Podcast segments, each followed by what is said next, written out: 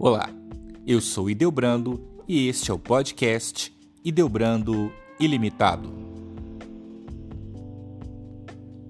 Laudato Si, em português, Louvado Sejas.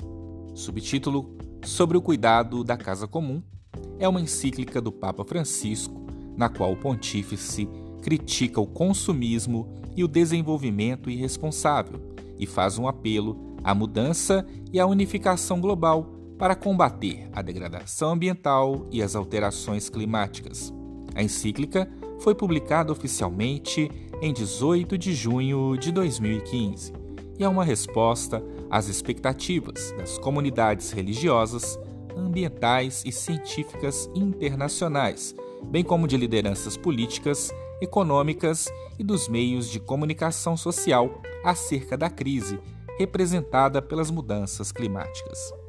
Francisco deixou claro que espera que a encíclica influencie a política energética e econômica e que estimule um movimento global por mudanças para deter a deterioração global do ambiente.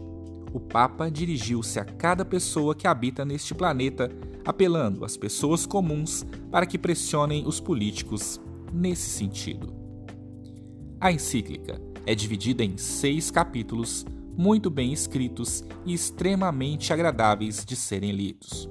O primeiro capítulo explicita de forma contundente o que está acontecendo com a nossa casa, ou seja, faz uma descrição da atual crise ambiental, assumindo para isso os resultados das pesquisas científicas publicadas para deixar-se tocar por ela em profundidade e dar uma base concreta ao percurso ético e espiritual a ser seguido.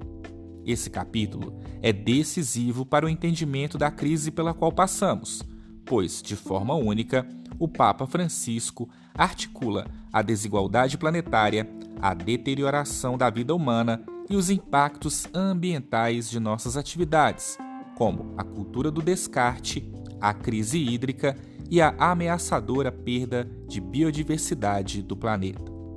Por fim, ainda nesse capítulo, explicitam-se os motivos da fraqueza de nossas reações, apontando, por exemplo, o surgimento de uma arrogante ecologia superficial, ou seja, a incorporação de um comportamento evasivo que procura manter nossos estilos de vida, de produção e de consumo.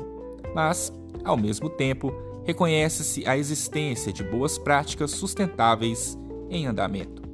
Essas boas práticas confirmam que o ser humano ainda é capaz de intervir de forma positiva e, como foi criado para amar, no meio de seus limites, germinam inevitavelmente gestos de generosidade, solidariedade e desvelo. No segundo capítulo, é feito um convite para que possamos conhecer, aprofundar no Evangelho da Criação, isto é, retomam-se algumas argumentações que derivam da tradição judaico-cristã a fim de dar maior coerência ao nosso compromisso com o meio ambiente. O terceiro capítulo promove uma discussão atualizada sobre a raiz humana da crise ecológica, explicitando o processo e as consequências do uso da tecnologia e do processo de globalização, para, em seguida, mencionar a crise do antropocentrismo moderno e suas consequências. Tudo isso para chegar às raízes da situação atual, de modo a individuar não apenas os seus sintomas, mas também as causas mais profundas. Logo a seguir, no quarto capítulo, temos um admirável convite para o entendimento e a incorporação de uma ecologia integral. Assim, elucida os princípios da ecologia ambiental, social, cultural econômica e da vida cotidiana, para articular o princípio do bem comum. Dessa forma, propõe uma ecologia que, nas suas várias dimensões, integre o lugar específico que o ser humano ocupa neste mundo e suas relações com a realidade que o rodeia. Ao propor um diálogo sobre o meio ambiente e as políticas internacionais e nacionais, a fim de que possamos entender a necessidade da transparência nos processos decisórios, a encíclica Laudato Si explicita, no quinto capítulo, algumas linhas de orientação e ação, ao dizer, por exemplo, que o estudo de impacto ambiental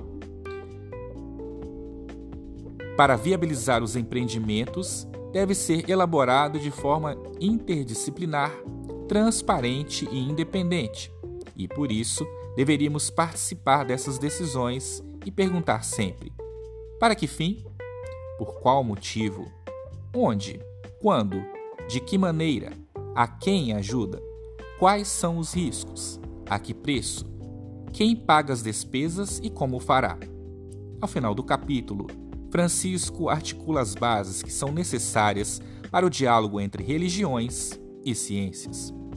O Papa Francisco diz que ele está finalmente convencido de que toda mudança tem necessidade de motivações e de um caminho educativo, e nesse sentido, propõe, no sexto capítulo, temas para o entendimento de uma educação e espiritualidade ecológicas, expondo com beleza e profundidade a necessidade de se ter outro estilo de vida que devemos educar para a aliança entre humanidade e meio ambiente, para a conversão ecológica buscando alegria e paz.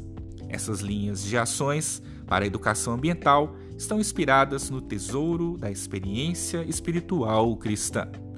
Por fim, faz-se necessário explicitar que todos os capítulos têm temas próprios, com sua forma e metodologia, e que toda a encíclica tem eixos transversais que reforçam seu teor. Desta forma, os temas são sempre ligados e retomados e se enriquecem, como por exemplo a questão da relação íntima entre os pobres e a fragilidade do planeta. A noção da conectividade e a visão sistêmica do planeta revelam que tudo está estreitamente interligado no mundo. Outros temas que abarcam a encíclica são a crítica ao novo paradigma e das formas de poder que derivam da tecnologia, o convite a procurar outras maneiras de entender a economia e o progresso, o valor próprio de cada criatura, o sentido humano da ecologia, a necessidade de debates sinceros e honestos, a grave responsabilidade política internacional e local, a cultura do descarte e a proposta de um novo estilo de vida. A carta Laudato Si é, por, é portanto, um grande indicador de como devemos conduzir a nossa caminhada pelo mundo em que vivemos, a fim de preservá-lo e de dar melhores condições de vida para todas as pessoas. Um grande abraço, espero que tenham gostado. Compartilhem com seus amigos.